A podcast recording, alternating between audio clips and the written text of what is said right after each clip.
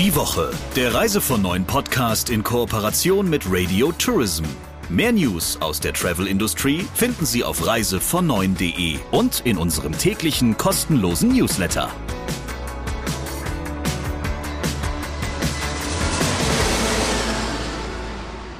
Herzlich willkommen zu einer neuen Ausgabe, einer neuen Episode des Reise von Neuen Podcasts mit dem Chefredakteur von Reise von Neuen, Christian Schmicke. Und mit Sabrina Gander, der Geschäftsführerin von Radio Tourism. In jeder Woche gibt es einen ganz besonderen Talk, ein Gespräch, das du führst. Und das machst du ja nicht einfach planlos, weil dir jemand vors Mikro läuft, sondern du hast immer etwas, was dich in der Woche beschäftigt, was ein großes Thema ist. Und so auch in dieser Woche mit einem ganz spannenden Mann, eine etwas ruhige Persönlichkeit, würde ich jetzt mal sagen, in der Branche, aber nichtsdestotrotz ein Mensch, der Eindruck macht. Ja, gelassen wirkt der tatsächlich, das muss ich auch sagen. Wir hatten ja in der vergangenen Woche schon angekündigt, dass wir uns diesmal mit einem Akteur aus der Kreuzfahrtbranche beschäftigen wollen und äh, den Gesprächsstoff, den es ja im Moment in Hülle und Fülle zu den ähm, Corona-Erscheinungen an Bord und den Folgen gibt, mal mit jemandem erörtern wollen, der tatsächlich im Geschäft drin steckt.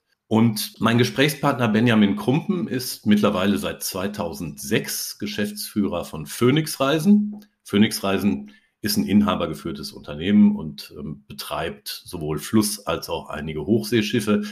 Das Unternehmen ist natürlich insgesamt für die Kreuzfahrtbranche, das muss man auch dazu sagen, nicht wirklich repräsentativ. Also die Riesenvergnügungsdampfer, die ganze Städte von 5000 Menschen oder so mit sich befördern, die dieses Segment bedient Phoenix Reisen nicht, sondern sie sind mit kleineren Schiffen unterwegs und das hat natürlich seine Auswirkungen.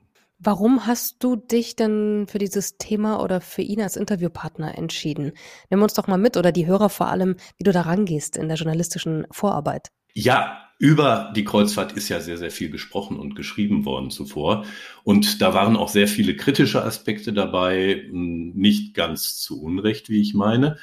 Und ich wollte mich jetzt gerne mal mit jemandem unterhalten, der auch, was seine eigenen Aussagen angeht, da ziemlich freie Hand hat. Nämlich mit jemandem, der das Geschäft wirklich macht und nicht mit jemandem, der im Management sitzt und im Prinzip das zu sagen hat, was ihm die Unternehmensleitung vorgibt.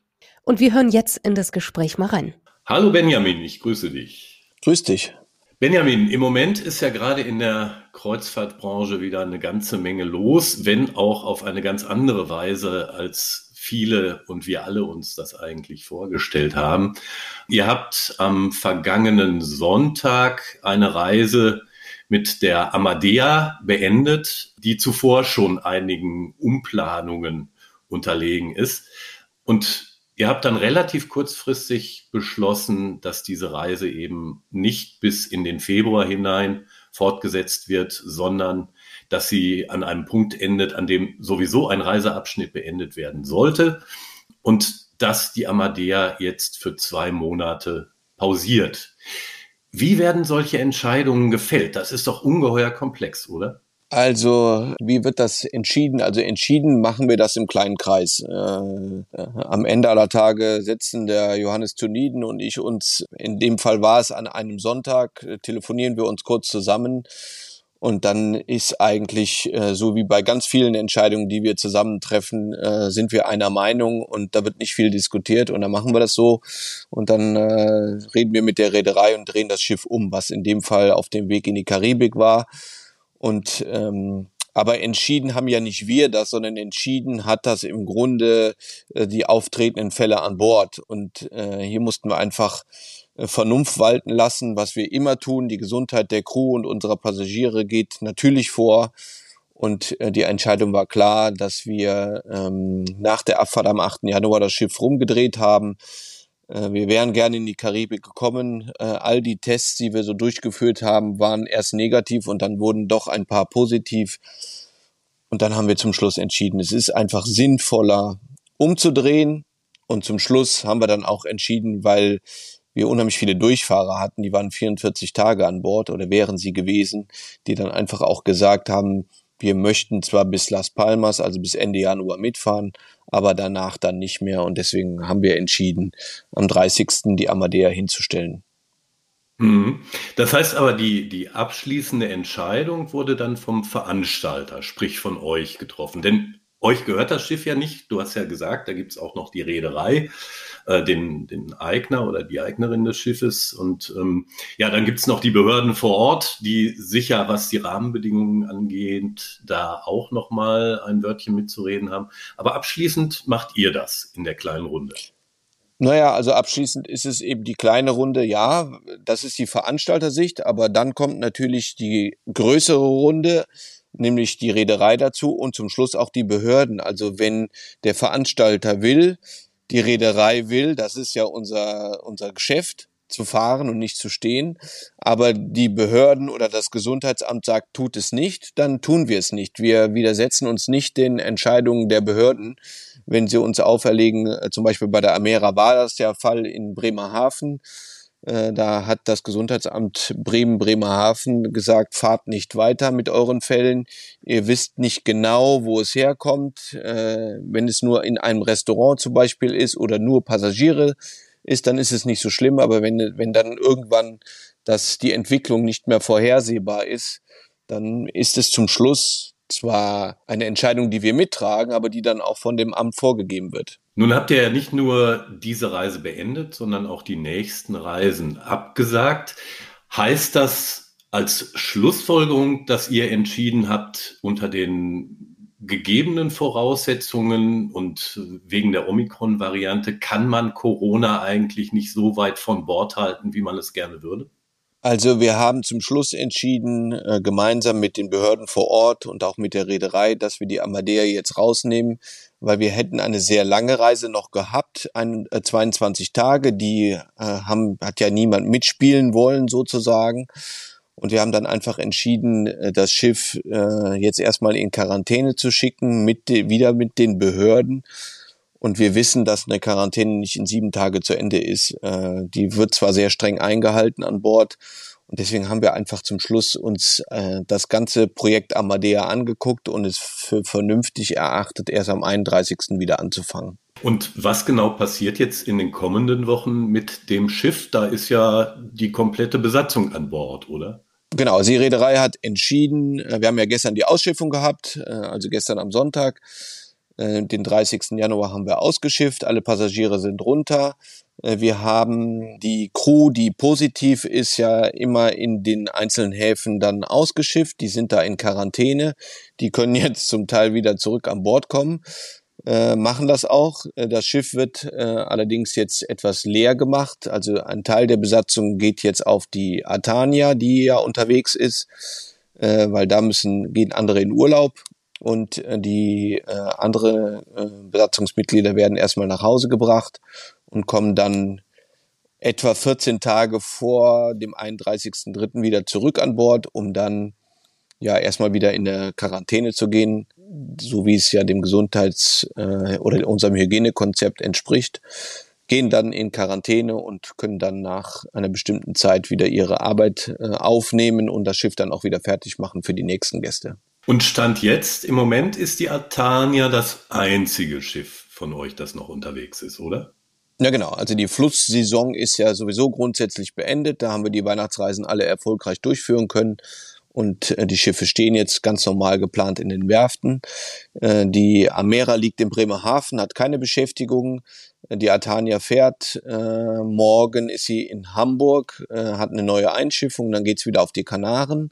Amadea haben wir ja, wie gesagt, äh, gestern gestoppt und die Deutschland beginnt sowieso wieder erst planmäßig im April. Nun haben so Entscheidungen, Reisen zu verkürzen und in der Folge auch abzusagen, ja nicht nur für euch gravierende Konsequenzen, sondern das macht ja auch was mit den Gästen, die über diese Entscheidung informiert werden müssen. Wie bringt ihr denen das schon bei und wie reagieren die eigentlich darauf? Also was wir von Anfang an immer getan haben äh, mit dem Restart, der war im Juli letzten Jahres, wir haben immer sehr offen kommuniziert mit den Gästen. Also schon auch bei dem ersten äh, positiven Fall, der nun mal kommen kann, da können wir uns alle nicht gegen verwehren, obwohl die Crew zum größten Teil alle geboostert sind äh, oder geimpft sind. Äh, es ist, sind ja sowieso nur geimpfte Personen an Bord. Und äh, trotzdem äh, gibt es immer mal Fälle und wenn einer auftritt, haben wir sofort die Gäste informiert und über die Entwicklung informiert. Also hatten wir dann auch mal nicht nur einen, sondern bei den Passagieren drei oder vier oder auch fünf. Auch dann haben wir das wieder kundgetan. Und äh, zum Schluss entwickelt sich ja sowas. Äh, also wir sagen dann bis hin zu, wenn wir weitere Fälle kriegen, dann geht äh, ziehen wir wieder äh, den Austausch mit den Behörden und auch dann kann es zum Schluss sein, dass wir ihnen sehr offen sagen müssen, dass wir die Reise beenden und nicht fortgeführt wird. Und bei der Amadea war das genauso. Wir haben ihnen erst gesagt, aus gesundheitlichen Gründen werden wir nicht in die Karibik fahren. Also wir werden die lange Reise über den Atlantik nicht antreten. Wir haben ja die ersten zwei Tage noch uns in die Richtung bewegt. Dann haben wir das Schiff rumgedreht, haben auch sehr offen kommuniziert, dass wir jetzt eine große Kanarenreise machen, auch wirklich bewusst gar keine Seetage mehr einlegen, um dem die Situation dann auch gerecht zu werden, um immer wieder auch, obwohl Arzt und Krankenschwester an Bord sind, da reagieren zu können. Äh, und ja, haben dann äh, den Gästen natürlich auch die Möglichkeit gegeben, sofort auszusteigen, also mit dem Erreichen von Las Palmas auch dann haben wir sofort gesagt, ihr kriegt euer Geld ab Las Palmas natürlich zurück. Alle, die die bleiben, kriegen einen günstigeren Reisepreis ab dem Tag, dass die Route sich geändert hat. Ja, und zum Schluss äh, bringen wir ihnen das hoffentlich durch unsere Teams schon bei.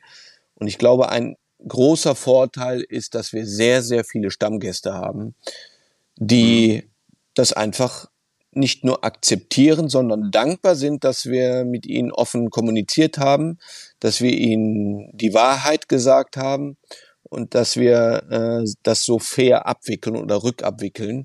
Und die klopfen uns, wenn dann die Gangway zur Ausschiffung geöffnet ist, äh, in der Regel auf die Schultern und sagen, danke, dass ihr das so gehandelt habt und danke, dass ihr so schnell das Geld schon zurückbezahlt haben. Viele Gäste kriegen ihr Geld schon zurück, da sind sie noch an Bord weil sie einfach den Wunsch schon geäußert haben, nicht mehr zu fahren und wir wollen dann auch nicht warten.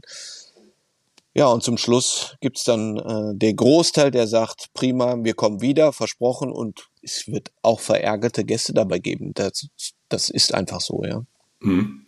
Und wie macht ihr das bei Reiseabsagen? Da habt ihr die Leute ja nicht vor Ort und könnt deren unmittelbare Reaktion nicht so wirklich erfahren. Also bei Reiseabsagen ist es so, dass wir das natürlich erstmal schriftlich tun über die Reisebüros äh, und wir tun es parallel immer per SMS, äh, damit auch sofort etwas äh, da ist, bevor es irgendwelche Gerüchte hochkochen. Die Gäste kriegen dann ein Schreiben, dass sie sich entscheiden können. Die Reise wird nicht durchgeführt. Die Gründe sind dann natürlich genannt. Dann werden rund 10 bis äh, 15 Alternativen angeboten mit einem größeren Reisepreisreduzierung, die dann auch durchaus mal bis zu 30 Prozent sein kann.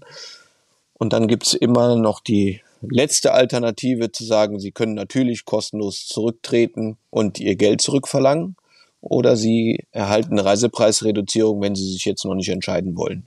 Mhm. Wie schnell und zuverlässig erfahren eure Reisebüropartner, wenn sich was ändert? Ich glaube, die erfahren das genauso schnell, äh, wie das unsere Gäste erfahren, weil sie immer eine Kopie von dem Schreiben kriegen. Sie sind sicher nicht so schnell informiert, wenn der Gast bereits an Bord ist dann sprechen wir ja direkt äh, face to face über unsere Reiseleitung, über unseren Kapitän mit den Gästen.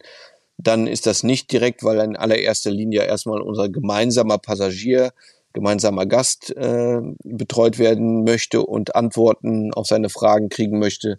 Dann äh, sind wir da sicher nicht so schnell, aber sonst, wenn es, wenn der Reiseantritt noch nicht geschehen ist, dann ist das eine Parallelveranstaltung. Wenn man den Experten Glauben schenken darf, liegen in den nächsten Wochen, zumindest hier in Deutschland oder in Europa, ja im Wesentlichen noch weiter steigende Corona-Infektionszahlen vor. Wie es sich dann mit der Hospitalisierung verhält, weiß man noch nicht so ganz genau. Ähm, wie ist denn im Moment die Buchungssituation? Also sagen die Leute, in den nächsten Wochen und Monaten kommt für mich gar nichts in Frage oder wollen die einfach so schnell wie möglich weg? Wir haben ja jetzt die Amadea abgesagt äh, mit äh, Beginn 30. Januar und dann auch die Folgetermine. Äh, mit den Alternativen, die wir den Gästen geboten haben, äh, bin ich ein Stück weit selber überrascht, wie kurzfristig da noch umgebucht wird, was mich natürlich freut. Also wir sehen schon, dass der Januar nicht der einfachste Januar war, aber er war auch nicht der schlechteste. Also er war schon deutlich besser als das letzte Jahr. Und die Kurzfristigkeit ist nach wie vor vorhanden. Äh, erstmal zurückhaltend sein und dann für März, April kommen die Buchungen jetzt gut rein. Und äh, wir sehen auch den Optimismus, den, glaube ich, wir alle Reiseveranstalter äh, haben, sehen wir auch bei unseren Gästen. Also gerade der, die Sommermonate ab Mitte April sind sehr, sehr gut gebucht. Äh, und wir haben ja mit Fluss oder besonders mit Fluss, was ja auch in der äh, schwierigen Zeit 2020 ähm, sehr gut funktioniert hat, sehen wir, das hat sich rumgesprochen. Also die Flussbuchen sind besonders gut. Äh, da liegen wir deutlich über dem Vorjahr und liegen auch auf ähnlichem Niveau als ähm, wie 2019, was ja vor Corona war. Und bei Hochsee bin ich überzeugt davon, dass wir äh, einen sehr guten Sommer haben werden, wenn man uns lässt. Da hoffen wir ganz sicher gemeinsam drauf. Herzlichen Dank für deine Einschätzung, Benjamin Krumpen. Das war der Talk der Woche mit und von Christian Schmicke. Lieber Christian, verrätst du uns vielleicht, was uns nächste Woche erwartet? Die Richtung verrate ich sehr gerne. Ja, wir werden uns in der nächsten Woche mal mit Geschäftsmodellen befassen, die nicht einfach nur das Ziel verfolgen, Umsätze zu steigern und Gewinne zu maximieren, sondern die auch noch ein bisschen anderes in Sachen Sinngebung dahinter haben oder haben wollen. Und übrigens gab es auch schon die Frage, ob man dir auch mal einen Themenvorschlag schicken kann. Kann man und wenn ja, wohin eigentlich, Christian? Na klar, wenn es sich um ein spannendes Thema handelt, bin ich für Ideen und Tipps immer offen. Das schicken Sie dann am besten an redaktion.globi.de. Dann hören wir uns nächste Woche wieder und freuen uns auf den Talk der Woche. Bis dann, Christian. Und Ihnen alles Liebe und bleiben Sie gesund. Tschüss und bis nächste Woche. Die Woche, der Reise von neuen Podcast in Kooperation mit Radio Tourism. Mehr News aus der Travel Industry finden Sie auf reisevon und in unserem täglichen kostenlosen Newsletter.